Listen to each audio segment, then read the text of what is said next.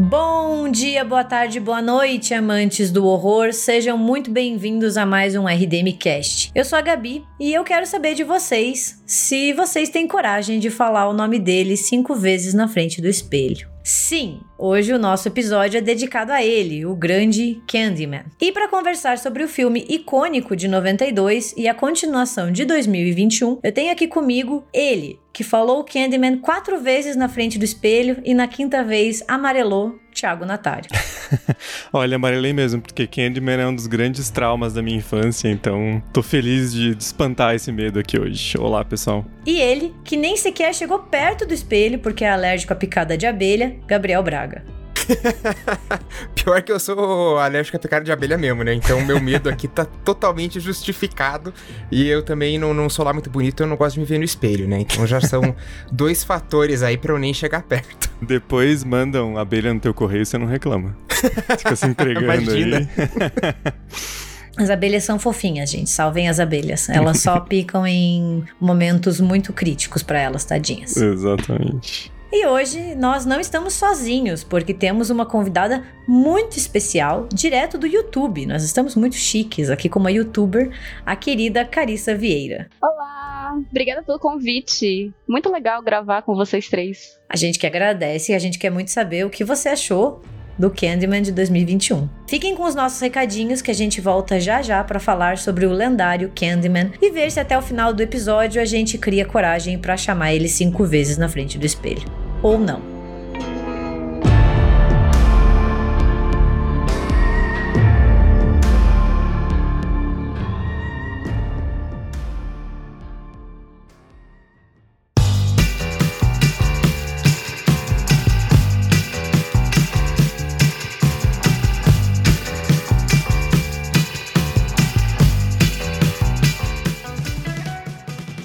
Bom, gente, hoje eu tenho dois recadinhos bem curtinhos, bem simples, mas bastante importantes. Como a gente vem falando já nessas últimas semanas, nós começamos a nossa migração para o Spotify e a gente ainda tá com alguns, alguns probleminhas, algumas instabilidades. Tô avisando vocês só para, né, para deixar claro, porque às vezes eu sei que vocês veem lá no, na página e se preocupam, é, mas a gente tá aos poucos passando todos os episódios do nosso servidor antigo para o servidor do Spotify. Então tem alguns episódios ali no meio, é, entre o 250 e o 280, que ainda não estão disponíveis. Eles acabaram caindo ali do caminhão de mudança, mas a gente já tá resolvendo, vai ser coisa rapidinha, eles já vão estar tá lá no, no Spotify. Ao mesmo tempo, a gente tá removendo os episódios anteriores que estavam nos outros agregadores. Então, enquanto vocês estão me ouvindo nesse áudio, pode ser que esteja ainda boa parte dos episódios disponíveis em outros agregadores, tirando os novos de cada semana. Mas a gente já tá trabalhando nisso para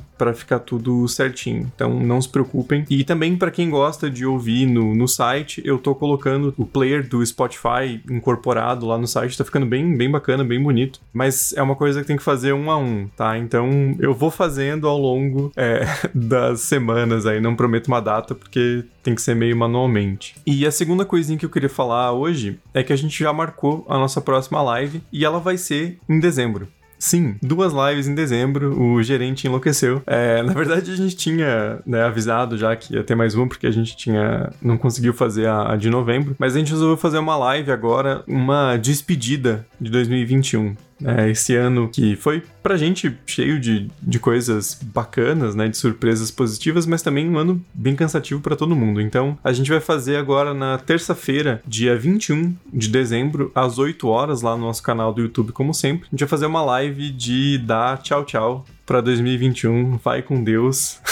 que 2022 venha aí e seja melhor com, com todos nós. É, e a gente vai fazer um formato de, de QA, né? De perguntas e respostas. Uma coisa bem descontraída para a gente interagir com vocês. É, falando sobre né, uma espécie de retrospectiva de 2021, dos melhores episódios, momentos mais marcantes e também falar um pouco sobre o que a gente espera, o que a gente tem guardado aí para 2022. Então, fica o convite para vocês já se inscrevam lá no canal do YouTube para garantir, mas a live vai ser agora na terça, dia 21 de dezembro, às 8 horas, e a gente vai começar com perguntas enviadas pelos nossos apoiadores, mas todo mundo vai poder participar lá na live e a gente vai ler as perguntas ao vivo para interagir com vocês. Beleza? Então é isso, gente. Deixo vocês agora com esse episódio sensacional sobre Candyman e a gente se vê de novo na terça que vem para nossa live de fim de ano.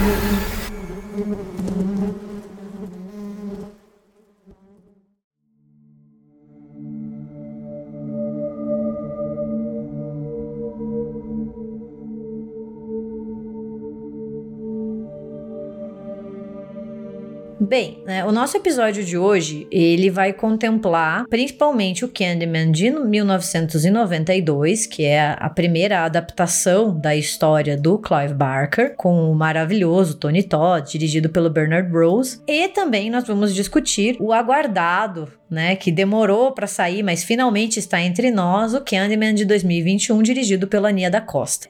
E a gente já falou um pouco sobre o Candyman de 92 no RDMcast 217, onde o Thiago contou como ele foi subornado pela prima dele para assistir o segundo filme, daí ele só descobriu muito tempo depois que era o segundo filme e não o primeiro, né? Então foi um RDM de revelações, mas tudo bem, né? Sim. E para quem não sabe, Candyman é baseado numa história, né, numa história curta do Clive Barker, cujo nome em inglês é The Forbidden, né, ou seja, tipo o proibido, presente no livro de contos dele, Livros de Sangue, que foi publicado entre 1984 e 1985. Aqui no Brasil saiu como um livro separado, justamente com o nome Candyman, então ele é bem fácil de acessar esse conto hoje em dia, foi traduzido e assim por diante. E daí em 92 a gente teve essa primeira adaptação, dirigida pelo Bernard Rose com a Virginia Madison e o Tony Todd nos papéis principais. E eu tenho uma pergunta então para Carissa, para começar, eu quero saber o que você acha, assim, em linhas gerais, antes da gente adentrar do primeiro Candyman, quando foi a primeira vez que você você assistiu, assim? A primeira vez que eu assisti o filme não faz muito tempo, não faz muitos anos, então eu já era uma problematizadora. já tinha baixado o espírito da problematização. É, ai, nossa, sim. E eu gosto do filme. Na verdade, eu gosto muito. Mas, sempre tem um mais. Eu acho ele extremamente problemático. Assim, ele reforça estereótipos raciais extremamente problemáticos com relação a homens negros e a relação de homens negros com mulheres brancas. E, assim, toda coisa da personagem da, da Virginia que traz essa ideia de mulher branca, loira, pura, que homem negro que é um vilão e que, é, enfim, violento, estuprador, etc, etc, que querendo ou não, assim, não importa se era ou não a intenção do diretor, passa essa ideia ali de forma para mim nem chega a ser tão subjetiva assim, mas para algumas pessoas vai ser extremamente subjetivo. Algo mais discreto e tal, mas tá ali na trama. E para mim isso é bem complicado, além de que, assim, a construção da, da, personagem dela e de como ela é colocada ali, eu acho meio problemática. Mas eu acho que é um filme ótimo. Aquela, né? Fala, fala, fala, fala. Nossa, mas é muito bom, eu gosto muito, sabe? Gostei muito, nota 5. A, a, a Carissa é das minhas, assim. Não, esse filme tem muitos problemas e você passa meia hora apontando eles, mas eu adoro, gosto muito, já perdi a conta de quantas vezes assisti. sabe? É que nem quando as pessoas me perguntam, mas você não acha o fantasma da ópera problemático? Acho. A gente fala de relacionamento abusivo, de stalking. Amo, continuo amando. Infelizmente, ninguém é perfeito nesse mundo, não é mesmo? Sim. Mas o, o, o Candyman de, de 92, ele tem muito essa, essa aura de meio que uma lenda urbana tomando vida, né? E eu acho interessante como a gente falou, né, dessas questões, a Carícia falou dessas questões problemáticas, e você vê que é muito um filme do Bernard Rose, né? Porque o conto do Clive Barker se passa na Inglaterra, e ele dá a entender que o Candyman, que é esse, né, esse serial killer que tá atacando na, numa vizinhança, ele é um cara branco, ele tem uma pele amarelada, ele fala por causa do, do doce, alguma coisa assim, então não tem nada a ver né? O, o, conto, até onde eu saiba, discute mais questões de, de classe. E aí o Bernard Rose transportou a história para os Estados Unidos, para Chicago, né? Que é uma, uma cidade eh, muito conhecida pelas pelas questões, tem a, as revoltas de 1968 em Detroit e tudo mais. E ele gravou boa parte do, das cenas internas em Cabrini Green. Então, assim, ele foi fundo na, na, na, questão. Mas realmente, o filme é inteiro passado da, da perspectiva branca, né? É a Helen ali investigando, fazendo um estudo antropológico. Ela se mete onde não é chamada, né? Ela vai extremamente invasiva, entrando na comunidade, tirando foto de tudo, né? E aí, por que será que deu errado, né? Assim, que dúvida, né? Ela é muito arrogante. Sim. Né? Ela é muito a mulher branca que você acha autoridade e desrespeita ali uma, uma lenda urbana que é predominantemente negra, né? A impressão que dá é que ela tira a voz das pessoas negras para contar sobre uma perspectiva branca. Uhum. E é, esse é justamente. Eu, eu sempre falo isso, mas eu sinto que o, que o Barker, voltando né, nessa, nessa história curta dele, ele trabalha muito com a ideia de fronteira, né? Assim, você ultrapassa uma fronteira, você entra em um lugar onde você não é bem-vindo, um lugar onde você não deveria estar, né? E a Helen faz isso o filme inteiro, né? Ela é uma personagem que, além de tudo, ela pega a autoridade acadêmica, né? Eu sou da universidade. E dela vai para um conjunto habitacional com pessoas mais pobres para mostrar essa autoridade dela. E é extremamente desrespeitoso tudo que ela faz o tempo inteiro. Sim, sim. No, no, no conto é, é bem isso mesmo. A, a parte toda de, de questão racial e tal foi pro filme, mas no conto é muito mais uma crítica a essa arrogância academicista e essa coisa de estudar o outro, mas de uma forma que o outro tá sendo visto de uma maneira muito sobre aquele olhar do exótico, do diferente, né? Então você vê ela tratando a, aquela comunidade daquele jeito. Isso também acho que passa pro, pro filme, embora na, na minha lembrança, assim, eu acho ainda que no, no conto ela tem algumas falas mais arrogantes, algumas algumas atitudes um pouco mais, mais arrogantes. Mas você vê, né, que ela trata super, tipo, ah, é aquela comunidade super exótica, super diferente e uh, aquele olhar meio de sei lá, existe ali no olhar dela uma superioridade que ela traz para si, né? Uhum. Como a Gabi falou, justamente por ela se posicionar nessa coisa de eu sou da, da universidade, tô estudando aqui uma lenda e muitas vezes a lenda é ridicularizada por ah, são pessoas com menos instrução e por isso que elas acreditam em, em a, a, gente vê isso recorrentemente, né? Às vezes em trabalhos com lendas urbanas ou coisas assim, né? De há, há uma certa ridicularização do outro por ah, olha só como é que a pessoa acredita nisso. E ela vai com uma tese pré-formatada já, né, para entrevistar as pessoas Sim. em Cabrini Green. Ela não tá querendo descobrir alguma coisa. Ela já, desde de partida, ela já pensa, ah, é, são pessoas inventando coisas absurdas para lidar com os horrores do cotidiano, né? Então, ela inverte a pesquisa acadêmica, né? Ela não vai querendo descobrir alguma coisa. Ela vai para confirmar uma tese, né? E o filme é muito nisso, né? Os primeiros 40 minutos, né? Candyman é um filme bem, bem dividido, assim, no começo, essa, essa parte mais da investigação e tal. E aí depois vai para algo mais um, uma coisa mais psicológica, né? Ainda tem uma grande discussão se aquilo realmente estava acontecendo ou se ela estava em coma, né? Tem toda uma, uma pira porque o filme fica bem, eu não vou dizer esquisito, mas ele ganha uma, uma, uma característica de sonho, assim, em tudo que acontece a partir do, do momento que ela toma a pancada do, do gancho ali, né? É, só uma coisa, é que a gente estava falando de, dessas questões problemáticas do filme, mas tem uma coisa que eu acho interessante, digamos assim, é que eu acho que o diretor ele é muito consciente desses problemas. Eu acho que ele não consegue, enfim, vem muito às vezes do lugar de diretor branco tentando falar sobre o que ele não alcança porque uhum. ele não tem vivência.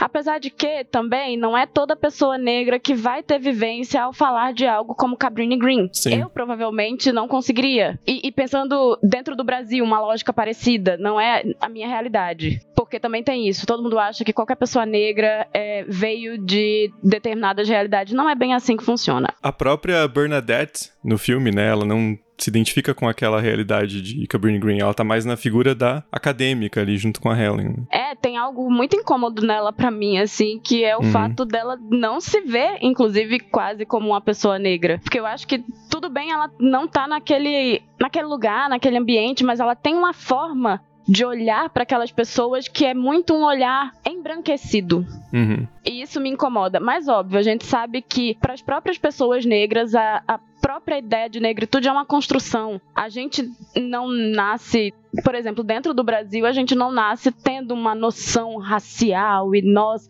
como nós somos negros. Não é isso, é tentado apagar da gente. É todo um processo de desconstrução da nossa própria visão para uma reconstrução de uma outra, né? Mas eu acho que o, que o diretor, ele tem uma noção, assim, de tipo, eu quero falar sobre isso, eu quero mostrar como é problemático. Veja, inclusive, como a própria Helen, ela sabe em determinado momento que o tratamento que está sendo dirigido a ela pela polícia é diferente uhum. do tratamento que é dirigido às pessoas negras. A questão é que eu acho que o filme ele acaba em vários momentos não conseguindo de fato se aprofundar nessas questões que parece que ele quer tanto, justamente porque eu acho que o diretor ele não ele não tem a vivência, ele não sabe exatamente, sabe, se aprofundar mesmo em determinadas questões, porque no fim ele acaba colocando esse olhar de que assim, Cabrini Green é o pior lugar possível, uhum. tudo ali é meio ruim e, e meio negativo. E quando a gente vai ver até a história de Chicago, nem era o pior lugar, sabe, para se viver, nem era o que tinha as maiores taxas de violência. E a partir do momento que você tem um filme colocando aquele lugar como se fosse o pior lugar, sabe, de Chicago, o lugar onde a violência tá toda ali, isso só piora a situação sabe? Da imagem, digamos assim, do uhum. que é um lugar de pessoas negras. O filme olha para aquele lugar como um gueto, como um lugar para se manter afastado. Então, é aí onde eu acho que as linhas ficam meio misturadas e por mais que o diretor ele tenha consciência, é meio problemático, sabe? Não, é que parece, pela fala da Carissa, é, pensando aqui, né? Que na tentativa de fazer uma crítica ou de construir algo mais elaborado e atentar para questões como desigualdade social, racismo, né? Que o filme tenta fazer acaba caindo um pouco na, no estereótipo. E, e daí fica uma coisa muito estereotipada de que, por exemplo, todos os negros são pobres, todos os negros moram em Cabrini Green, todos os brancos moram no outro conjunto habitacional. A ideia em si, eu acho, tipo, de tentar mostrar essa segregação por classe social é muito interessante, mas daí acaba virando uma coisa assim, branco rico, negro pobre, o tempo uhum. inteiro, sabe? Não sei. A impressão que dá é que na sua, na sua tentativa de fazer algo certo, certo, acaba caindo na armadilha do estereótipo, que é coisa que muitos filmes fazem, a gente sabe disso, né? E não só na questão racial, mas também na questão de gênero, na questão de classe e assim por diante. Você acaba caindo nessas armadilhas de mostrar personagens daí que são extremamente fora da realidade e que definem um grupo apenas pelo que eles são, sabe? Uhum. Não, e, e a Carice estava falando, eu fiquei pensando agora, o Cabrini Green era um lugar real. Né? Então imagina para as pessoas que moraram lá, moravam lá, centenas de pessoas vendo sua, né, sua casa, seu seu, prédio sendo retratado de tal forma que provavelmente fez piorar a reputação do, do local, né? E tem muito isso que ele estava falando também, do Bernard Rose tentando é, tocar ali num, num, tabu da história estadunidense, né? É, e tocar nessas questões, mas ele acaba reforçando algumas coisas, né? Porque é, ele mesmo disse que ele fez questão de filmar em Cabrini Green porque tem todo esse, esse espectro, né? Essa aura de um lugar perigoso, que as pessoas só de passar de carro longe já sentem medo. Mas aí ele acaba usando isso no filme, porque você sente medo de Cabrini Green lá dentro, né? Pelos grafites, por aquelas, aquelas gangues que estão ali fora. Então ele acaba refletindo isso no, no filme dele, né? Então, só um comentário: é que no ano que o filme foi lançado, a onda de violência em Cabrini Green foi a maior de todos os tempos. Só uma curiosidade. Sim. E o Candyman, ele tem uma, uma história interessante, porque quando ele foi lançado, o filme não, não fez muito sucesso, né? Ele mal se pagou na bilheteria, mas ele foi ganhando um status de, de uma espécie de um clássico cult ali dos anos 90, né? Sendo referenciado como o filme que tinha um, um serial killer negro. E para mim foi, foi interessante redescobrir o filme anos depois, porque eu lembro que eu tinha visto quando criança, como a Gabi comentou, e eu morria de medo do, do Candyman, do Homem do Gancho, e aquilo ficou na minha cabeça cabeça por anos e eu não sabia que filme que era. E daí, cara, desde que eu descobri, eu acho que eu vi Candyman umas cinco vezes, sem brincadeira. Porque... é, isso que ele não falou, que quando ele assistiu a primeira vez, ele foi subornado pela prima dele para ganhar uma barra de chocolate, não é? Sim, não valeu a pena. Eu passei dois meses dormindo mal. Não, não compensou. Mas eu vi o filme umas três, quatro vezes recentemente, e, e apesar dessas questões, né, que a gente tá, tá apontando, concordo com a, com a Carissa, claro, mas ele tem uma, uma aura de um estudo antropológico que é, que é meio fascinante, assim, né? Um filme meio. Você fica meio hipnotizado ali, porque ele abre com uma vista aérea da cidade, né? Então você vê que é um estudo sobre, sobre uma vida urbana. E tem a, a trilha sonora, eu acho maravilhosa, assim, uma, uma trilha melancólica, né? Que é algo meio, meio assustador, assim. Você assiste o filme meio assombrado por aquela aquela música, né? O Thiago falou, né, dessa de quando o filme saiu, que ele não foi um grande sucesso de bilheteria e que depois acabou até atingindo esse status cult. Isso me lembrou bastante do documentário Horror Noir né? Que tem um livro da Robin Coleman e ela faz uma análise muito legal do Candyman, né? Fica a indicação do livro em si, porque ela tem um trabalho, assim, maravilhoso, que eu acho que nem vale a pena tentar falar, porque a gente nunca vai conseguir falar e tentar fazer tão maravilhoso como ela fez. Então fica a indicação do Horror Noir, que também é um documentário. E o que me chamou muito a atenção é que quando as pessoas, os entrevistados, né, falam de Candyman, claro, aponta-se bastante o que a gente estava falando, né? Dessa coisa do monstro negro, a vítima branca, que o filme acaba reforçando bastante, mas também muitas pessoas falando da importância de se ver representado nas telas, né? Isso me chamou muito a atenção. Eu vi alguns idealizadores, cineastas falando de como Candyman foi algo assim. Claro, a gente tem Blácula, por exemplo, ali na década de 70, mas como o Candyman marcou muito a vida das pessoas com um personagem, um ator como o Tony Todd, né? Hum. Que é uhum. uma grande referência, né? Não sei, assim, acho que a Carissa também deve gostar do Tony Todd, porque quem não gosta do Tony Todd, boa gente não é, porque ele é maravilhoso.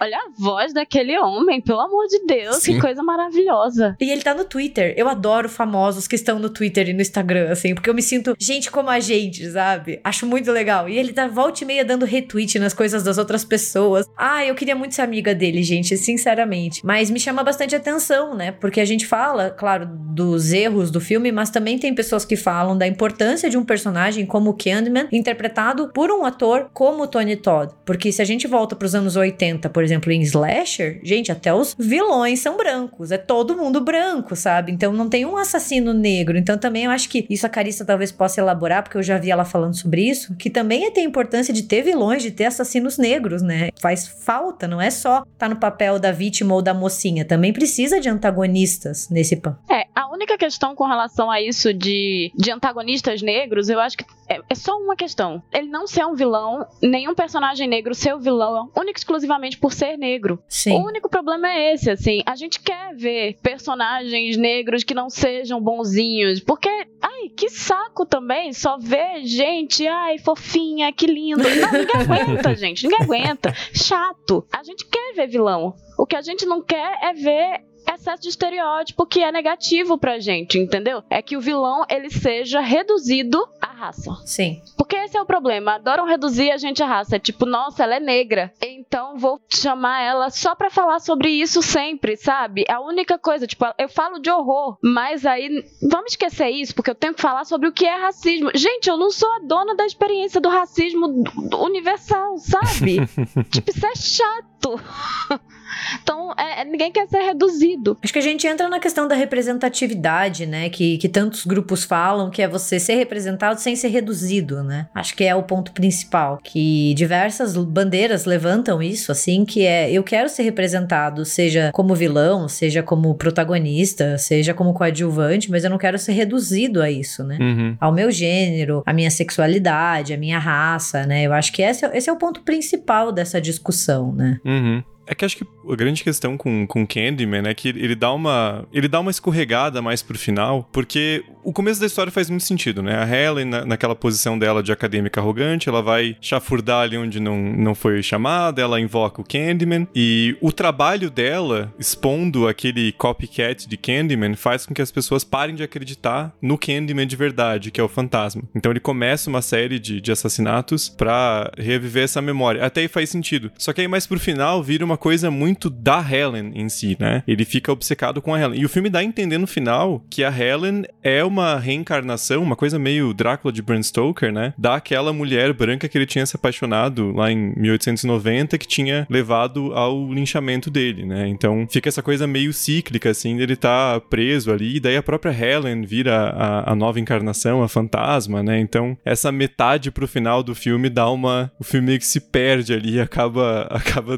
ficando um pouco esquisito, né? Ele vai pra um, pra um lado meio, meio bizarro. É, é que eu acho que do, do, mesmo jeito que retrata ali os problemas dessa visão antropológica da, da Helen, né, e como ela vai caindo em alguns lugares comuns das suas próprias crenças, né, ela vai projetando essas opiniões, né, anteriores dela e vai jogando na sua análise, isso também pode ser analisado pro, pro próprio roteiro, pro próprio diretor, né. Até o, o Clive Barker ajudou no, no roteiro, né. Ele é um cara sensacional e tal, mas acontece daí dele tá tratando de um problema e você vê algumas sobreposições de alguns lugares lugares comuns dele e daí acaba nessas escorregadas como, como a gente tá comentando agora. É, é uma coisa que vai passando, né? Só que eu acho muito interessante que o, o filme vai tratar justamente de uma personagem que tá fazendo isso numa pesquisa acadêmica e o filme acaba fazendo isso, sabe, com a sua própria história, com o seu próprio roteiro, assim. Eu acho que ele cai na, na armadilha que ele mesmo tá, tá falando que a, que a Helen cai por, por algumas vezes. Mas Assim, já que. Só pra não só falar mal do filme, né? Porque.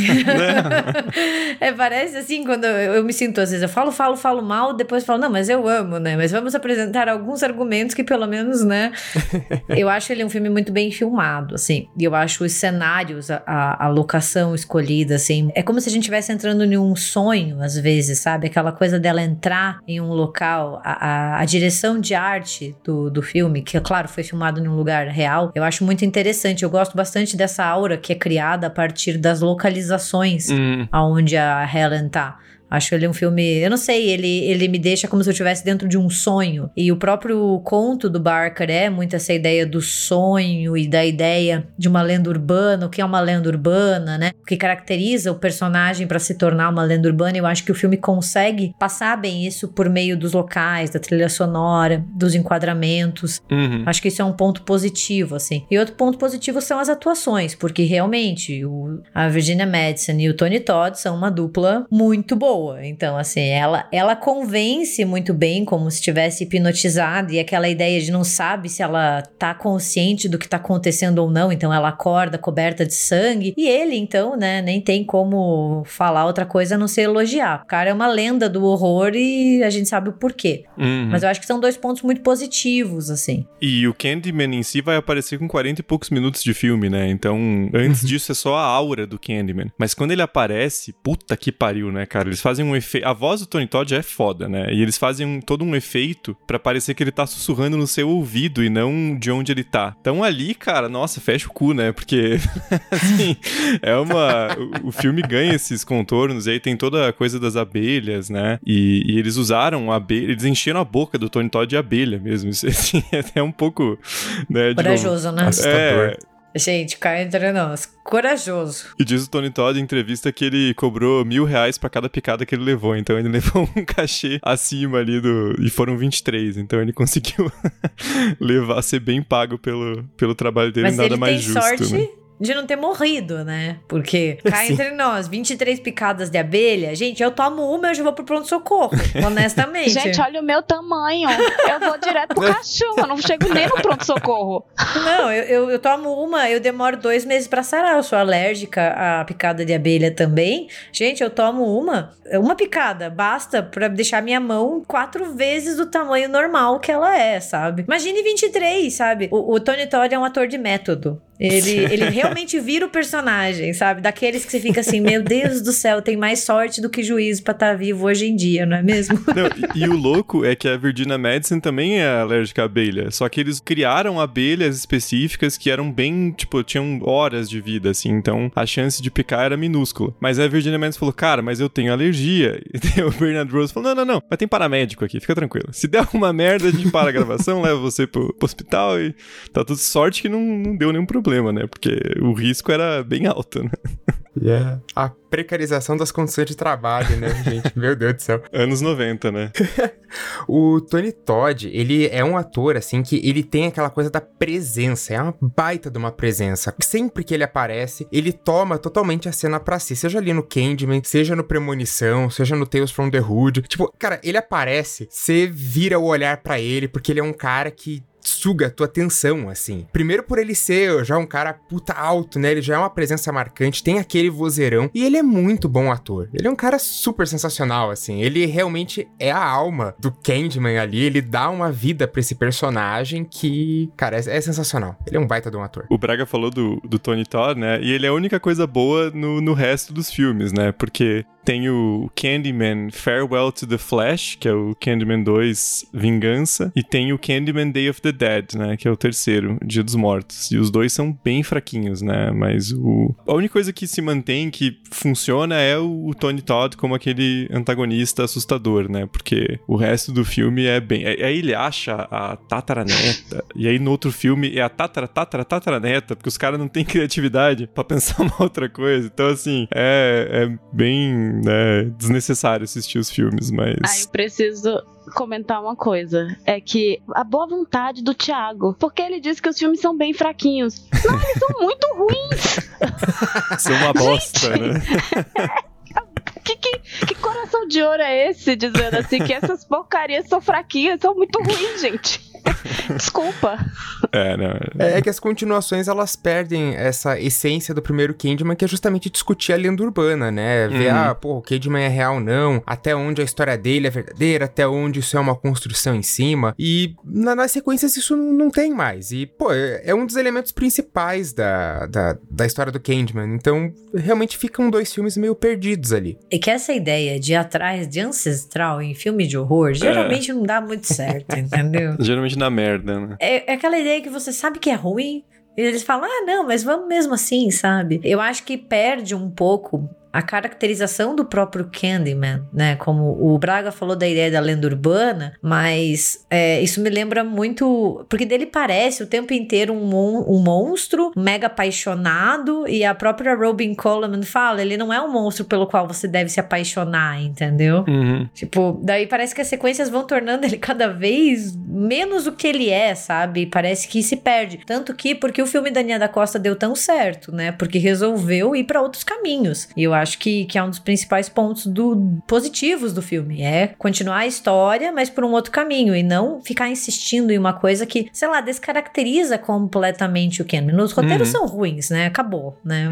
Vamos. Mas é que a própria premissa é errada, né? Porque o primeiro Candyman, ele é meio que dois filmes em um, né? Aquela primeira parte da investigação, da lenda urbana se materializando, até a, a Helen levar a pancada na cabeça daquele cara que tava se passando pelo Candyman. Que, aliás, é uma cena foda, assim, né? Você fica tenso pra caralho. E depois o resto do filme parece mais uma materialização do, né, do, dos, dos terrores dela. Então, dá, dá até entender que talvez fosse um estado de coma, assim. E aí os caras falam, não, não, vamos fazer uma franquia disso. E daí pega o Candyman explorando os ancestrais. É, perde total o, o propósito, né? Então, mas a gente vai falar do, do, do Candyman da linha da Costa, que o grande acerto é ser uma, uma continuação barra reboot, mas não é, dependendo demais do filme de 92, mas também respeitando e, e indo onde ele não foi, né, em certo, em certo sentido.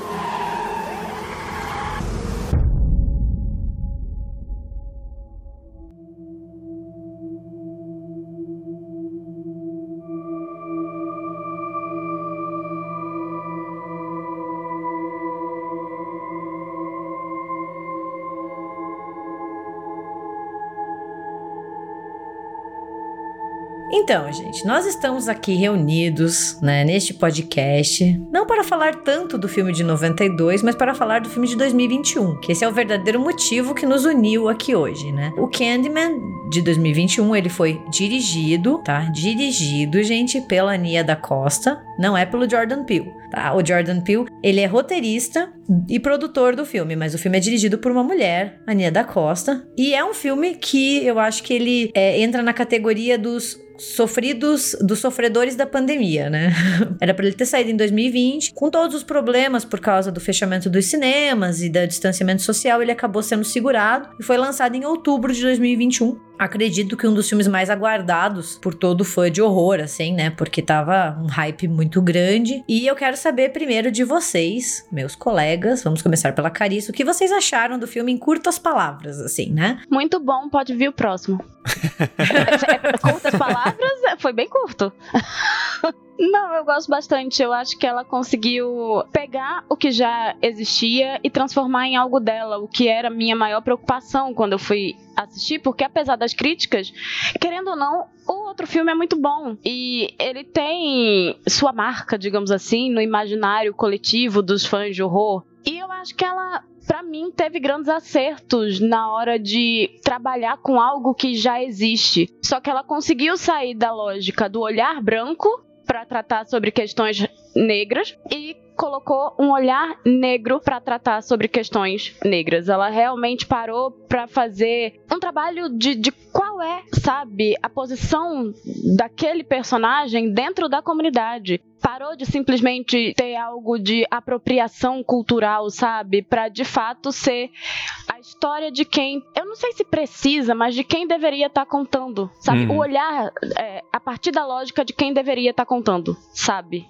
Então, para mim, esse é o maior acerto. Além de que ela faz algo que, para mim, é uma grande sacada na hora de retratar violência racial, que é um dos grandes problemas que eu tenho na forma de muita gente trabalhar com, com violência racial, que é vamos colocar corpos negros sendo sempre massacrados e vamos botar a gente apanhando e passando por muita violência. Gente, liga o jornal de meio-dia, isso vai passar, uhum. sabe? Então, assim, ela usou teatro de sombras, que, querendo ou não, ainda traz um peso ali pela ideia da coisa da sombra mesmo e, e uhum. tal. E é lúdico, é artístico e consegue passar o que precisa sem eu estar tá vendo um corpo dilacerado na minha frente, porque honestamente eu não preciso. Enfim, eu acho que ela acerta mais do que erra, desculpa.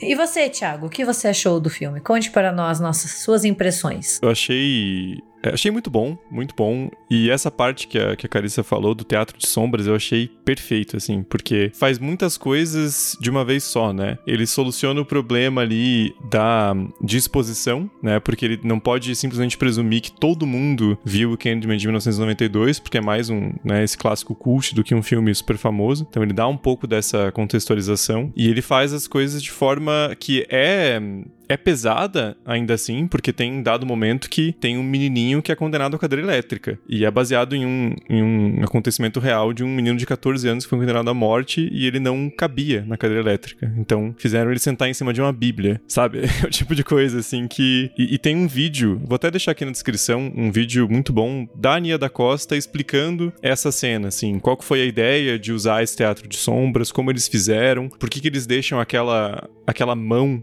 controlando as figuras, né, para dar essa ideia de uma história contada e recontada. Então acho que isso, é, acho que isso exemplifica muito bem o, o, filme em si, né. Não acho o filme perfeito, até tem uma, uma coisinha ou outra para falar da questão mais, mais técnica, mas como esse filme que parte do, do de 92 para contar uma história que ao mesmo tempo usa aquele filme, mas faz outra coisa completamente diferente, né. E é um filme muito próprio, muito autoral. Então gostei muito do do Candyman de 2021. O Candyman foi o primeiro filme que eu tive a sorte de ver quando voltaram as cabines de imprensa, né? Então foi muito bom, assim, poder assistir no cinema numa sessão quase sem ninguém, que é a melhor coisa que tem quando você vai no cinema é quando você não tem ninguém, né? Cara, eu, eu, achei um filme maravilhoso. Eu gostei muito, muito. Eu saí assim do cinema muito feliz, porque era um filme que tava com grandes expectativas. E eu acho que cumpriu e superou todas as expectativas que eu podia ter. O filme é muito bem escrito, muito bem dirigido. É fantástico. Eu saí realmente feliz, satisfeito. E tem atores que eu gosto, né? Eu gosto muito do, do Colman Domingo, que faz o, o cara lá da lavanderia, uhum. né? Eu gosto muito desse, desse ator. Então, cara, achei sensacional sensacional, assim. Se tiver uh, críticas, eu teria uma minúscula, assim. Mas é um filme incrível, incrível. Eu, eu realmente gostei. Um dos melhores filmes que eu assisti em 2021, sem sombra de dúvidas. Eu gostei bastante. Eu é um filme que eu tava muito curiosa para ver, assim, porque, querendo ou não, como a gente falou, o filme de 92 ele virou um clássico do cinema de horror, assim, realmente. Quando a gente pensa em horror nos anos 90 ou até depois, a gente pensa em Candyman. E quando a gente pensa em Candyman, a gente pensa no Tony Todd. Então, assim, é, é aquele personagem que fica acoplado ao ator, né? Meio que o Fred Krueger e o Robert Englund. É muito difícil pensar algo descolado dessas personalidades, digamos, né? E eu fiquei muito intrigada por ser dirigido por uma mulher, né? então assim, eu já fiquei, putz, vai ter um outro olhar, e, e, a Nia da Costa traz o olhar do gênero e o olhar da raça, eu acho que daí isso também faz com que, uma, como a Carissa falou, que o filme consiga corrigir algumas coisas do, do de 92, ao mesmo tempo que ele tá alinhado ao de 92 também na história, né? E, e, eu acho que é uma das coisas mais benéficas que um filme pode fazer é não tentar ser um remake. É, como a gente falou, por exemplo, do Suspiria, do Guadagnino, né? Uhum. Você pega um filme que é icônico, que todo mundo gosta, que todo mundo conhece. Se você for refazer ele cena por cena, vai ser uma bomba. e a gente sabe que vai ser uma bomba, porque você não quer rever algo que já tá ali. Vai ser o Psicose do Gus Von Sant. Psicose colorido. Se eu te contar que tem gente que defende esse filme. Pelo amor de Deus. Nem o Gus Von Sant defende esse filme. E daí, quando falaram de um novo Candyman, né? Muito antes, assim, muito especulou-se se ia ser uma continuação, se ia ser um remake, né? E eu acho que o Candyman de 2021, ele consegue se beneficiar muito disso, de ser uma continuação e de ser um reboot e de melhorar algumas coisas do de 92, mas não é um remake. Então, assim, eu achei um filmaço. Sem tirar e pôr, achei um filme muito, muito bom. Que tem um elenco muito bom. Eu adorei o enquadramento, o estilo de filmagem, a trilha sonora. Assim, hum. ele é um filme que para mim passou muito rápido e eu queria mais, assim, porque aquele final deixa você assim, puta merda, e agora? Para mim foi um dos melhores filmes de horror do ano e eu gostei muito principalmente por ter uma mulher na direção, assim, que a gente sabe que o horror ainda é um gênero branco e masculino, né? E ter uma mulher como Ania da Costa, que é negra, na cadeira de diretora de um filme que tem um nome tão grande é, é muito bom, assim. E sendo da distribuidora que é, assim, tendo por trás, não é um filme de orçamento pequeno. Então isso para mim assim foi incrível, porque mulheres negras além de não estarem tanto no horror, elas não têm grandes orçamentos. Então é tipo, parabéns, manda mais, quero mesmo inclusive ver na Marvel, sabe? Porque eu quero quero ver dinheiro na mão de mulher negra sim, inclusive na minha. Não, e o foda, né, é que esse filme na divulgação foi muito equivocado, porque a divulgação falava o tempo inteiro de Jordan Peele, do produtor Jordan Peele. Então até tem muitas pessoas que acham que o filme é do Jordan Peele. Uhum. E assim, não, o Jordan Peele é roteirista, ele é produtor, mas teve ali um marketing muito enganoso, né, que foi essa coisa Sim. de tentar capitalizar sobre o nome do Jordan Peele, apagando o nome da Nia da Costa. E eu sinto que o estúdio, apesar de, né, ter dado um orçamento legal, talvez não tenha bancado o filme quanto deveria, porque as únicas críticas que eu tenho em relação ao filme, para mim, são com relação ao que foi feito depois. O que, que eu tô querendo dizer? A forma como é dirigido, o roteiro, eu acho tudo perfeito. Eu acho a montagem esquisita, porque eu, eu tenho muita impressão, claro, não tenho nenhum informante, até porque senão, né, eu estaria rico já, vendendo segredos por aí, mas eu tenho muita impressão que era um filme de uma hora e 45, uma hora e 50, que veio algum cara do estúdio e falou, nem fudendo, a gente tem que cortar isso daí pra,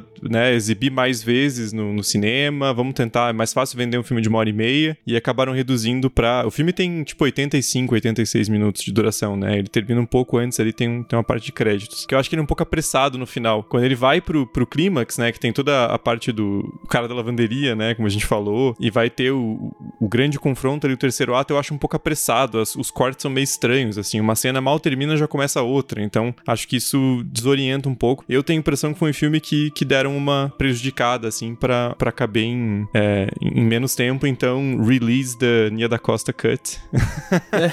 uma campanha que vale a pena, que eu aprovo.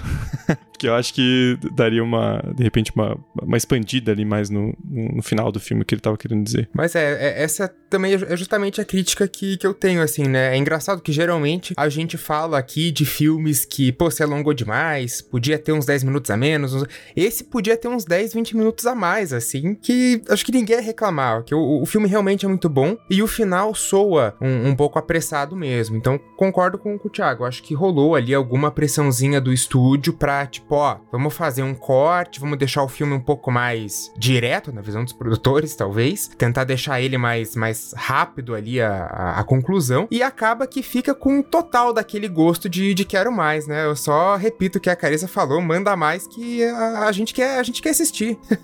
a gente quer ter um pouco mais dessa, dessa experiência, né? Só uh, retomando, eu, eu acho que dá para fazer uma comparação, porque esse ano tiveram duas dessas continuações distantes temporalmente, né, de filmes que tem um forte fator nostálgico. Então, o A Lenda de Candyman e esse novo Caça-Fantasmas, que decidiram chamar de Ghostbusters, né, não traduziram, não sei porquê. E eu acho que os dois têm uma coisa muito positiva, que é esse grande respeito, essa grande homenagem ao material original, né? Então acho que os dois conseguem respeitar, prestar essa homenagem, fica divertido, a gente que tá assistindo, que é fã do, do, dos filmes antigos, a gente fica feliz, mas daí tendendo aí pro A Lenda de Candyman, eu acho que ele consegue apresentar coisas mais originais, né? Ele respeita o material ali de 92, mas ele vai além, né? É uma coisa até, acho que a, a Carissa fala no, no vídeo dela, né? Esse filme é total da Nia da Costa. Você vê o filme, você não vai dizer que é um filme do Jordan Peele, é um filme dela. E ela vai além, ela continua a história,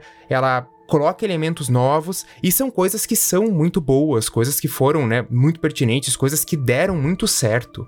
Então, é, é o saldo positivíssimo, assim, de, desse filme. Tem uma coisa, eu tenho grandes incômodos com como iluminam pessoas negras na tela. E eu acho que a direção dela, óbvio, não apenas a direção, né? A direção de fotografia. É, mas é, são coisas muito unidas, porque também tem as escolhas de, de enquadramento mesmo. Eu gosto muito, inclusive, de como ela filma espaços, mas eu gosto de como ela filma as pessoas negras particularmente. Porque, enfim, se você se interessa por direção de fotografia, você vai saber que não se estuda muito direção de fotografia para pessoas negras, assim. Em geral, existe uma iluminação muito ruim em filmes com pessoas negras, porque as pessoas que trabalham com direção de fotografia só sabem iluminar pessoas brancas e só sabem usar lentes voltadas para pessoas brancas. Tem aumentado essa diferença agora, a gente já tem profissionais voltados especificamente para isso, mas a própria maquiagem pode fazer diferença na hora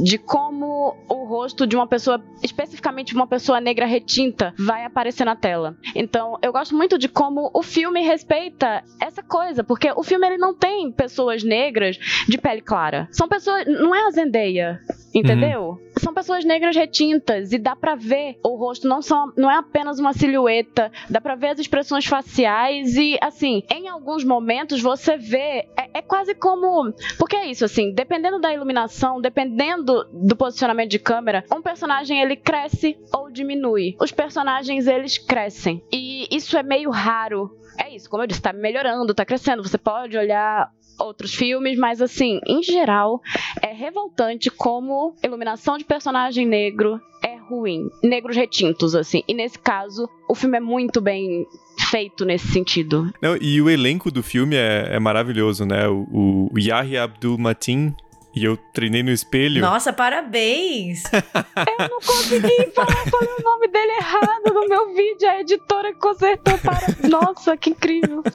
Yahya Abdul Matin. Vou ficar repetindo agora porque eu tô muito orgulhoso.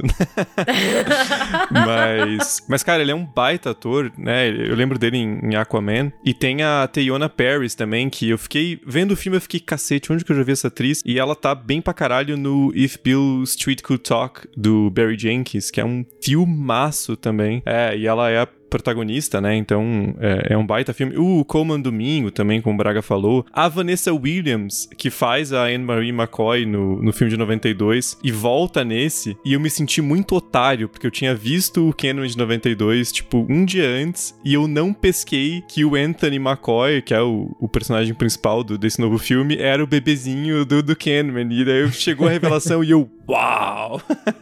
Mas na verdade fui trouxa, né? Porque tava falado.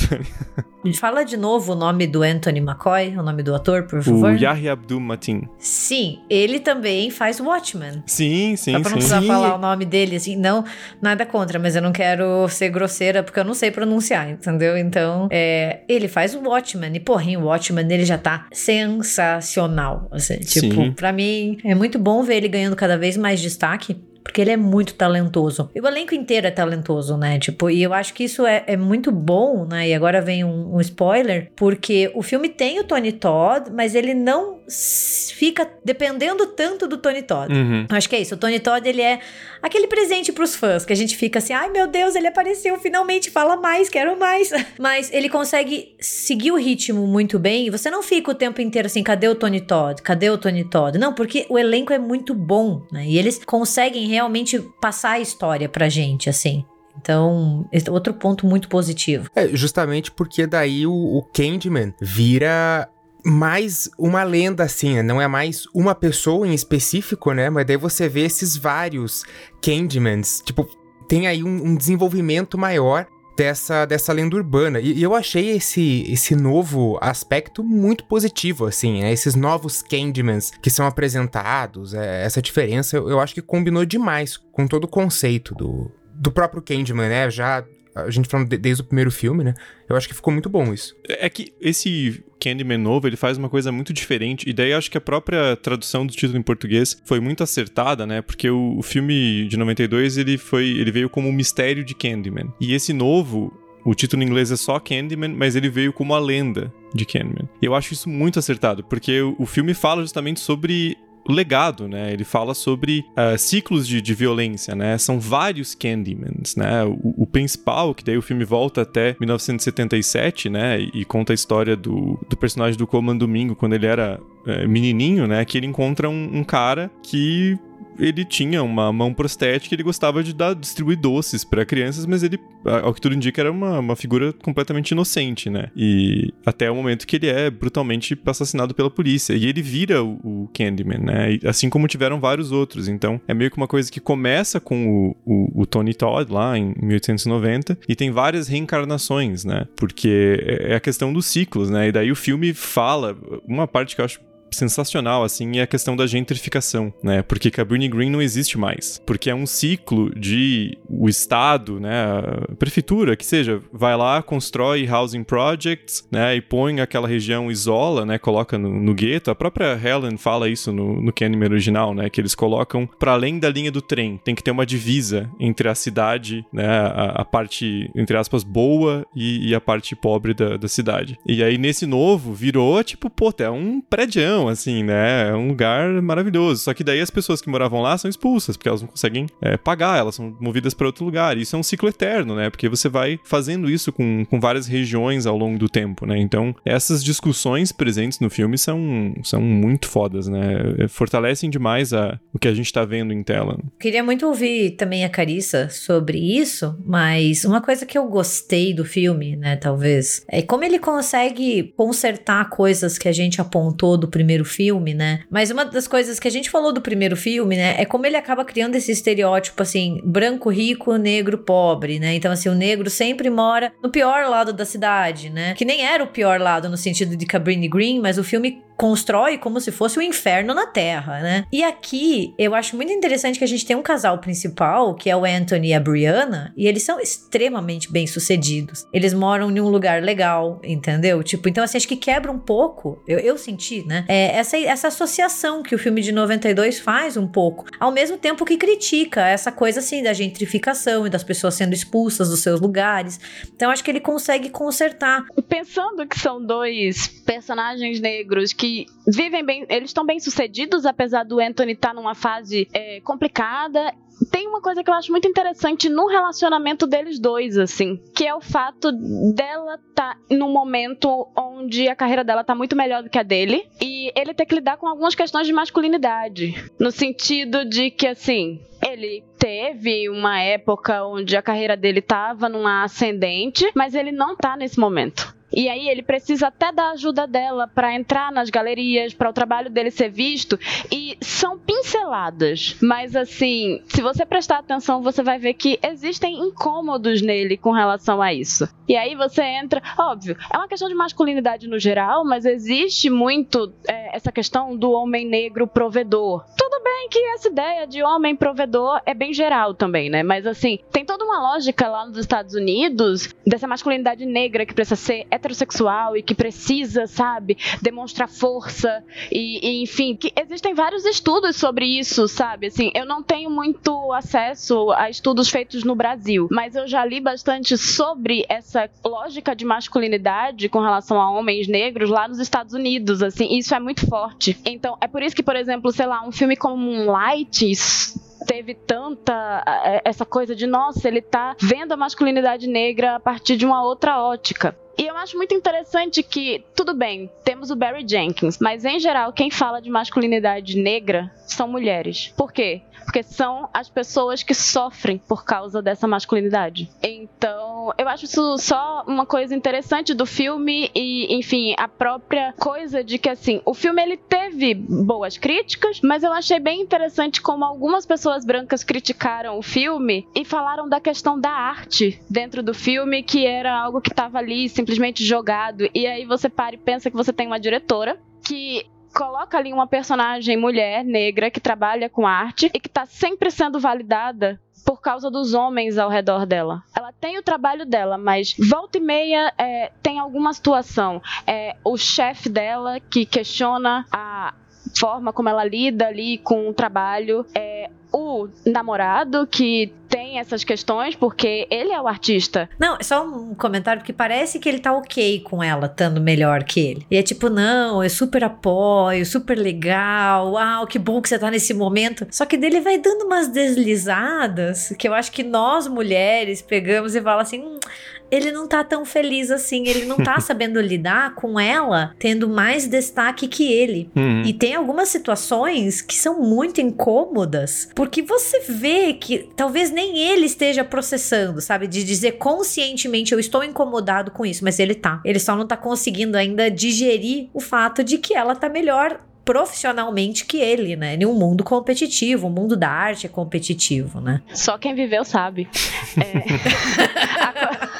a, coisa de tipo, não, é, é, é, o tipo de coisa mais bizarra do mundo. Assim, eu vi gente que não tava entendendo, e tipo, gente, ele tá absurdamente incomodado. Hum. Tá, você nunca passou por isso? Poxa, sorte sua. É, eu já. A Carice estava falando essa questão do, do, estereótipo do homem negro provedor, né? Eu, cara, me veio na minha cabeça, assim, direto e em luz neon brilhando, o pai do do Chris em Todo Mundo Odeia o Chris. Aquela figura assim do Terry Crews, tem três empregos, não cuida da saúde. Meu marido tem dois empregos. É, e daí aquela coisa assim, tipo, ele é o grande provedor e ele é pão duro e tal. Me veio muito essa, essa na cabeça a imagem, assim, né? Do cara que trabalha pela família e não cuida de si mesmo. E é uma coisa muito, muito comum. Né? Que eu tava falando que ela tem. Ela é muito validada pelos homens ao redor dela. E falei do, do cara lá que morre logo no início. É, aquelas dando spoiler do namorado e tem a figura do pai também, que é, querendo ou não, é uma figura que moldou muito também a forma como ela lida com a própria arte, com o trabalho dela,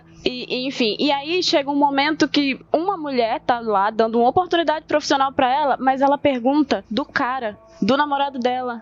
Ela não pergunta dela, do trabalho dela, sabe? Uhum. E ela é até bastante compreensiva com toda a situação, se a gente for parar pra observar. E isso é Sim. é muito comum também com mulheres negras, o excesso de compreensão, porque em geral, pirâmide social, mulher negra tá lá embaixo, então ela acaba sendo sempre muito cuidadora. E aí você vê que mesmo numa situação onde a mulher é bem sucedida, alguns padrões sociais acabam sempre sendo repetidos, sabe? E, enfim. Tem uma coisa que eu gostei muito do, do A Lenda de Candyman, é que o Candyman de 92, e aí pode ser até um pouco hipocrisia minha isso falar como um homem branco, mas ele é muito uma história sobre é, questões raciais, sobre violência racial, principalmente contado da perspectiva branca, né? Porque o Bernard Rose, diretor e autor, ele é branco, a Helen é uma personagem branca, e tem muito uma coisa que, que falam nos Estados Unidos de white guilt, é, a, a, culpa branca. Porque a Helen, ela faz uns comentários que parece super assim desconstruidão, mas na verdade é muito cínico, né? Porque ela fala tipo, ai, é, meu apartamento é o projeto original de Cabrini Green, mas como eles fizeram pra classe média branca, eles colocaram tal coisa nas paredes e pintaram e arrumaram e tal. E ela tá olhando isso do lugar de privilégio dela, né? De cima lá, tipo, ó, eu moro num lugar legal. A hora que ela, a cena que ela é atacada pelo copycat do Candyman, ela fala, ah, né, os caras chamaram, os residentes chamaram a polícia milhares de vezes, mas é só uma mulher branca ser atacada que a polícia vem correndo, né? E é um comentário meio escroto, assim. Que é verdade, mas não é, né? Tipo, ela falar isso soa estranho, né? E, e o filme inteiro do, do, do Candyman o de 92 é nessa perspectiva, né? Essa questão de pessoas brancas nos Estados Unidos olhando para a história do país, né? E, e o filme de 2021 é é muito diferente, né? Porque é uma outra perspectiva, né? Por isso que eu gosto muito dessa ideia de como é cíclico, né? De como tem vários Candyman, né? Não é um só, não é aquele cara em específico que foi, né, que foi vítima de um linchamento em 1890. É uma série deles, né? E como as coisas vão mudando. 1890 era um cara que ele não era escravizado, isso é uma coisa até que a gente, quando se fala do filme, até se, se, se confunde, né? Fala, ah, o cara original era escravizado. Mas não, ele era um, um negro já nascido liberto, mas ele foi contratado para fazer pintura lá da, da família e e ele acaba se apaixonando pela, pela filha do, do cara. Mas isso vai vai mudando. E aí ele conta naquele teatro de, de sombras, né? Ele vai contando essas várias histórias. Tem o caso do menino que é justamente acusado e é foi parar na cadeira elétrica, né? E até o último, que é o, o cara lá, o, o que dava doces para as crianças, que foi acusado injustamente pela polícia de, de colocar é, lâminas nos doces, né? E ele foi brutalmente assassinado pela polícia, né? Então, como muda a circunstância, mas não muda o resultado final, né? Dessas várias encarnações do, do Candyman. Até o próprio Anthony, né? Que é exatamente o que acontece com ele no final, assim. Então, como essas coisas vão se repetindo e somando a lenda do Candyman, que não é bem uma lenda, né? É mais uma, uma representação, assim. Mas pegando um gancho nisso, assim, né? Porque eu lembro que uma das críticas que a Robin Coleman faz ao Candyman de 92, né? É como a gente tem essa relação, né? Da, da mulher branca que vira essa presa desse monstro negro, né? Ela fala bastante disso e também como existe essa coisa bastante sexual, né? Essa coisa de até de assim, a Helen ela é hipnotizada hum. pelo Candyman, mas no final ela se redime, né? Porque ela salva o Anthony, que a gente descobre da fogueira, e ela acaba saindo como essa branca salvadora, né? Por mais que ela vire daí ela mesma uma lenda urbana e vai atacar, dá a entender que ela vai atacar o outro lado da cidade, né? Mas ainda assim ela ela se redime entre aspas, né?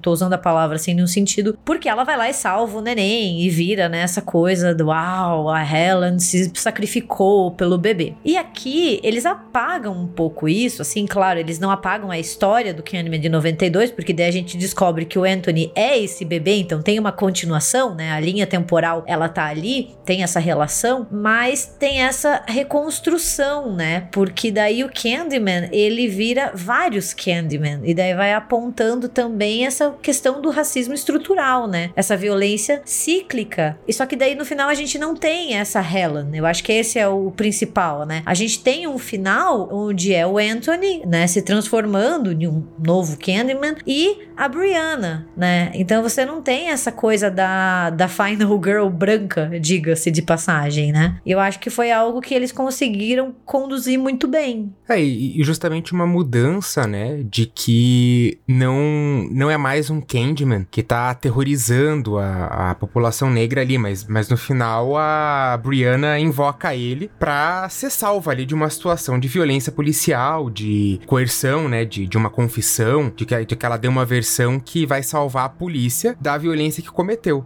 E daí ela pega e chama o Candyman para ajudar. Então também já é um, um Candyman que muda as suas vítimas. Porque tudo bem, ele, ele vai atacar pessoas brancas no de 92, mas é como a Gabi falou, tem uma, uma questão muito forte sexual ali entre ele e a, e a Helen, que daí já nessa nova versão já não fica mais é, algo tão explícito ou tão estranho assim. Uhum. Então é legal que daí dá essa diferença de quem são as vítimas e o que, que o Candyman faz, né? Mostrar que ele não é esse bicho papão para aquela população ali de Cabrini Green ou da antiga Cabrini Green que não tem mais esse nome. Não, então, eu observo muito que no primeiro, né, a gente vê que ele mata pessoas negras assim. E gente que não tem nada a ver com a história, né? Assim, que nunca fez mal para ele e parece que ele direciona uma raiva para essas pessoas negras. É é bem curioso, assim, para não dizer, sei lá, absurdo, mas é, é, curioso. Já nesse, é uma subversão dessa, desse olhar mesmo, dessa forma de quem é o Candyman, né? Uhum. Porque ele só mata pessoas brancas nesse. Inclusive, assim, procurando, esperando até hoje que algum branco venha dizer que foi racismo reverso, gente. De verdade. Não dá, não dá a dica. É. Você é. tá dando ideia para aparecer maluco falando disso. Entendeu? Se jogar no Google agora, vai ter 30 artigos de opinião sobre isso, certeza. É, é, então, eu tô, tô bem na minha bolha. Vai ter os que vão dizer que o filme tá muito politizado. Muito politizado. Eu só queria assistir um filme de horror, não queria ter política e crítica social no meio. Isso eu vi, que o filme estava muito político e que tinha perdido o medo essencial que existia no primeiro Candyman. Muito chato. É, você entra na questão, sabe do quê? Medo é diferente, meu anjo. Sim. O seu medo não é o meu. Eu tenho medo por ser mulher, eu tenho medo por ser negra, é diferente. E aí, eu olho para aquilo, me causa. Gente, a, a agonia que me dá ver aquele homem, sabe, com o corpo sendo meio que, que, se desintegrando, toda aquela coisa do body horror. E assim, o quanto aquilo faz relação da à violência racial também e ao peso que os negros carregam historicamente, assim, é, você nasce tendo já um peso que você tem que lidar, porque como é que pode, sabe? Criança ter que ser educada para como lidar com polícia, sabe? Então, assim, é um peso que você vai carregando na sua vida. E aquilo vai comendo o seu corpo de alguma forma, a sua mente, mas também vai fazendo mal pro seu corpo, assim. Existem pesquisas de que pessoas negras são as que mais têm dores crônicas e que isso tem relação direta com o peso do dia a dia do racismo. Então, assim, existem coisas sutis ali e que vão causar muito incômodo para pessoas negras em, em determinados aspectos para mulheres em coisas muito específicas, para homens em coisas, outras coisas específicas, sabe? Uhum. Eu vi amigos negros vendo o filme Homens Negros que se pegaram muito, sentindo coisas que o Anthony sentia, sabe? Então, assim, tendo medos que são essenciais de pessoas negras. Então você, branco, do seu lugar de privilégio, ai, você não vai ter medo dessa coisa. Então só fica quieto, sabe? Não vem encher o saco. tipo, eu tô aqui com três pessoas brancas falando isso, né? Ficou aquele silêncio constrangedor.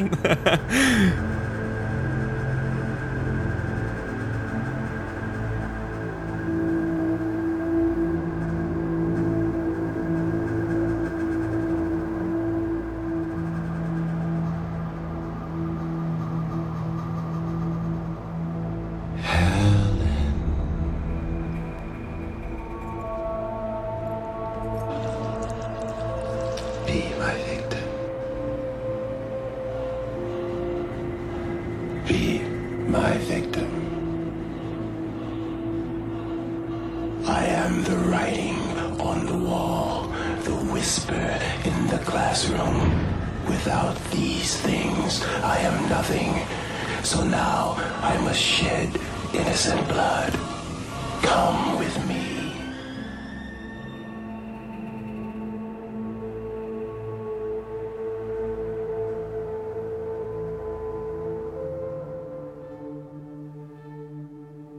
Mas uma coisa que eu gostei do filme, eu acho que ele faz um comentário extremamente pertinente e ao mesmo tempo ácido e dando aquela cutucada que é necessária, é com a crítica à, à jornalista que é com a Finlay Stephens, né? Que é uma crítica de arte, que é interpretada pela Rebecca Spence. E assim, eu acho a personagem dela extremamente útil pro roteiro, assim, porque é aquela cutucada. Quando ela diz que ela não entende a obra do Anthony, ela ao não entender, ela diminui, sabe? Porque eu acho que isso é uma coisa que acontece muito em diversos círculos, né? Falando sobre raça, sobre gênero, sobre sexualidade, é eu não entendo a sua dor, eu não sinto a sua dor, por isso eu vou diminuí-la, né? Tipo, eu não entendo o que você tá dizendo, então eu vou te calar. Isso acontece em várias pautas sociais. Aqui a gente tá falando, né, do, do Anthony, que vai pegar o Candyman para tratar com essa questão da raça, e ela é extremamente escrota, né? E ela é um estereótipo que representa muito bem né, críticos de arte, produtores de conteúdo, que é o povo que vai falar que Candyman politizado é muito chato. então, assim, talvez, digamos, que os roteiristas, a Nia da Costa, o Jordan Peele e o Win Rosenfeld, eles previram os comentários, eles já colocaram um personagem para você se sentir bem representado. Aqui, ó, você, dizendo que o Candyman tá chato e que você não. Ah, não, tem muita crítica social, né? Eu acho que ela é uma personagem, assim, cara, ela é nojenta. Dá muita vontade de dar uns tapas nela durante o filme filme todo. E a cena que ela fala que your kind gentrifica a vizinhança. Tipo, porra. Ah, artistas. Não foi isso que você quis dizer, a gente sabe, sua filha da puta, né? né?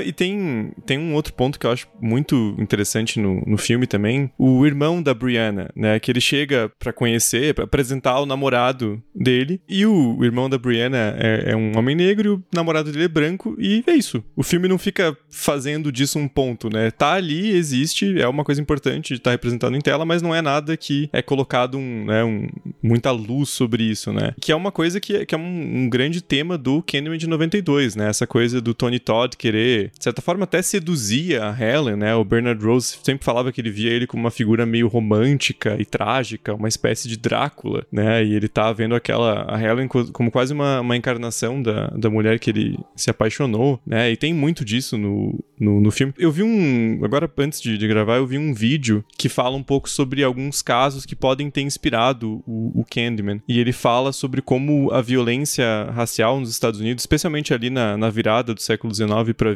XX, era muito direcionada a casais interraciais, assim, especialmente quando homens negros tinham relações consensuais com mulheres brancas, eram acusados de, de estupro e, e, eram linchados por mobs, né, por, por uma, uma multidão, assim. Então, é uma coisa muito marcante na história dos Estados Unidos, né, e, e, e o filme de 92 bate bastante nessa tecla. E aqui tá ali, mas é uma coisa muito mais sutil, né, o filme vai para outros caminhos, assim. E, e a Carissa estava falando da questão do medo. Cara, não sei vocês, mas teve umas horas nesse filme que eu me caguei, assim. Eu, eu vi em casa, sozinho, com a luz apagada e tal, mas... Olha a pirataria. Não, pode ser, pode ser que eu tenha alugado no streaming. A Polícia Federal vai entrar agora na tua casa, assim, não, chutar a porta e falar, parado, você está preso. Caiu do caminhão aqui perto da porta. Mas, e, e, cara, assim, chegou uma, umas horas. Especialmente, eles fazem uma coisa muito interessante que é mostrar o Candyman no espelho. Né? O próprio filme começa com os logos revertidos, né? O da Universo, como se fosse um espelho. E teve umas horas, cara, eu comecei a olhar pro lado, assim, e ver umas sombras no, no meu apartamento que eu tive que checar, porque fechar umas portas, assim. Tranquei a porta de fora, assim, me deu um cagaço real, assim. Fazia tempo que não, que não vinha um filme de terror em casa, me, me dá essa, esse nível de tensão, assim. É muito bem construído, né? Esse sustos filme. Ah, só uma coisa que não tem nada a ver, mas que tem a ver com o que já foi falado antes, é que é, falaram da piadinha, né, que tem, assim, com, com relação a pessoas brancas. Tem uma outra piada no filme, que fizeram a piada, tipo, com a crítica de arte e tal, uhum. mas tem uma outra que eu acho ótima, é que tá tendo um diálogo e aí perguntam assim, mas quem é que ia pra frente do espelho, sabe? Falar o nome Candyman cinco vezes, aí mostra a menina branca. E aí tem a cena que só fica gente branca. Todas as pessoas pessoas, assim, tipo, sai a menina asiática e fica a menina negra ficando dentro do, do, E são só as brancas que vão lá pra frente pra falar, chamar o nome Candyman cinco vezes. Ai, se isso não for uma piada com gente branca, eu tô doida. não, e essa cena que as meninas chamam é muito bem construída, né? Sim. Assim, e daí que cai o espelhinho e ela vê pelo espelhinho, assim, eu achei uma sacada sensacional. E daí entra de novo, né? A menina negra, ele não vai atrás. Uhum. Uhum. E daí ele mata só as brancas. Então, assim, é, é muito é muito interessante ver como o filme conseguiu sanar algumas questões, né, de 92 que causariam, acho que é muito incômodo, ainda mais se tivessem sido perpetuadas em 2021. Então, acho que, honestamente, eu acho que o olhar da Nia da Costa que foi essencial para que esse filme tenha saído do jeito que ele saiu. E é muito foda ver como muita gente tirou o crédito dela, assim, como se ela tivesse só de ajudante do Jordan Peele, sendo como a Carissa falou, o filme é completamente hum. dela. Não é um filme do Jordan Peele. Você não olha ali, você vê que não é um filme dele, sabe? E tem muitas das questões dela. Então, essa cena do banheiro, assim, me lembrou muito essas épocas de escola, sabe? A que loira é... do banheiro. Exato, né? Exato, sabe? Aquela coisa que daí todo mundo entrava para chamar. Assim, é uma ótima cena de horror.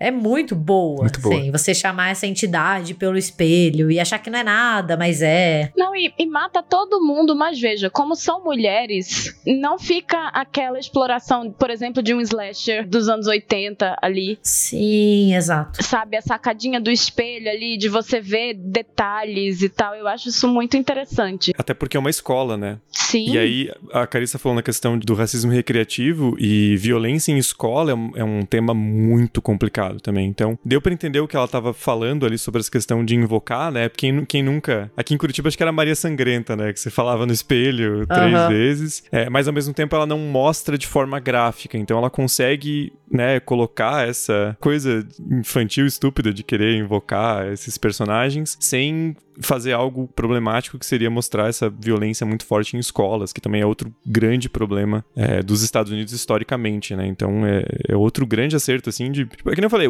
a Dani da Costa só tem acerto no, no, filme, né? A única coisa é que talvez a montagem tenha sido, tenha sido mais cortada. E aí também é foda, porque a gente falou da questão do Jordan Peele, né? E como a Universal usou o nome do Jordan Peele para fazer o marketing do filme, e como também o papel dele de produtor muito provavelmente foi essencial para garantir o orçamento e que da Costa pudesse fazer o filme, né? Então, tipo, tem que ter o, o cara ali para bancar, né? E daí usam o nome dele para fazer o marketing do filme ainda. Então é, é foda. É, em alguns cartazes até tinha, né? O nome dele maior do que o nome dela, assim. Tipo, Jordan Peele apresenta e daí o, o nome dela baixinho no final, você fica, porra, cara. Bem-vindo à vida da mulher, né? Bem-vindo à nossa vida. A gente faz as coisas e daí sai o nome do homem lá. Última coisa que eu, que eu, queria destacar também é a, a Carissa até falou um pouco, né? Mas a parte de, de horror corporal, que é muito bem feita, cara. Que maquiagem maravilhosa. Toda a mudança ali que o personagem do Anthony tá, tá passando. Primeiro, né? O seu machucado na mão ali, que vai ficando cada vez mais nojento nojento e ele vai virando, vai tendo umas feridas que ele vai virando como se fosse uma colmeia. Cara, é, é muito, muito boa essa maquiagem. Eles acertaram demais, assim, né? Nessa parte de fazer uma coisa prática, né? Deixa. Eu não sei. Eu tenho curiosidade de saber quantas horas ele ficou na cadeira de maquiagem até ele chegar naquele último estágio, assim. Que também é uma maquiagem que vai avançando, vai sendo trabalhada ao longo do filme. Eu achei muito bem colocada, muito bem feita. E o filme consegue criar muito bem essa tensão de que a gente sabe o que vai acontecer com o Anthony, ou a gente desconfia. E é uma coisa, ao meu ver, gradual, sabe? Como ele vai cada vez mais entrando nesse mundo do Candyman sem conseguir sair, como ele vai se tornando o Candyman. Uhum. E daí uhum. esse horror corporal, ele casa muito bem com a história, não fica assim, não fica aquele horror corporal só pelo horror corporal, que também já funciona, né? Às vezes é bom ver um, um body horror, sim, sim. não precisa necessariamente ser algo super é, embrenhado na narrativa, mas aqui funciona, porque vai sendo gradual a transformação física dele também, uhum. né? Começa como uma ferida que depois vai virando o braço e assim, e, e ver ali a, aquela transformação final dele é muito impactante, né? Assim, eu achei aquele desfecho pesadérrimo, mas ao mesmo tempo você não consegue desviar o olhar, porque você quer ver o que tá acontecendo, né? E daí, novamente, não tem essa violência descabida, né? Essa violência a gente tem ali, o personagem sofre, porra, ele tem o corta o braço dele, entendeu? Isso é violento, mas não é aquela coisa da violência pela violência, né? Então acaba funcionando muito bem. E daí, para mim, o final, assim, claro, tem a, aquela participação especial e maravilhosa do Tony Todd, que eu acho que todo mundo deu aquele grito de torcida de futebol quando ele aparece, mas o final, assim, da Brianna chamar o Candyman e o Candyman, de certa forma, ajudar ela, né? Dá a entender que o Candyman vai ser ressignificado, tanto no cinema quanto na história que esse filme tá contando. E, e foi um final, assim, muito impactante eu acho. porque o próprio plano do, do cara da lavanderia lá, o, o William, parece ser esse, né? De, de reinvocar o Candyman como uma forma de reverter o processo de gentrificação, né? Acaba ficando um pouco, né, não tão bem explicado, porque parece que foi cortado umas partes ali, mas parece meio que isso, né? Mas só teve uma coisinha que eu não gostei, queria saber a opinião de vocês nesse, nesse finalzinho. Eu amei o Tony Todd, mas eu achei que aquele CGI para fazer ele parecer jovem não precisava, ficou bem. Esse tipo de tecnologia, não sei se algum dia vai ficar bom, porque entra naquela coisa do Uncanny Valley, né? Fica uma coisa meio bizarra de qualquer jeito, então achei que podia ter colocado o Tony Todd como ele tá hoje em dia, assim, não precisava de. Tudo bem, ele é um uhum. fantasma, mas a gente sabe, a gente entenderia. Porque a, a Virginia Madison aparece com a voz só na, nas fitas. Mas você vê que a voz dela é diferente do, da voz que ela tinha em 92. Então não sei por que não deixaram isso pro Tony Todd também, né? Eu concordo. Acho que seria mais, mais legal ali ele aparecer como, como tá atualmente. Que fica realmente estranho, dá aquela impressão. Sabe o, o Robert Downey Jr. lá? Acho que é na Guerra Civil, né? Que uhum. ele aparece jovem. E daí, tipo, beleza, o efeito é legal, mas você fica olhando, cara, vai ter alguma coisa estranha. O cara não. Os músculos da face não é, mexem.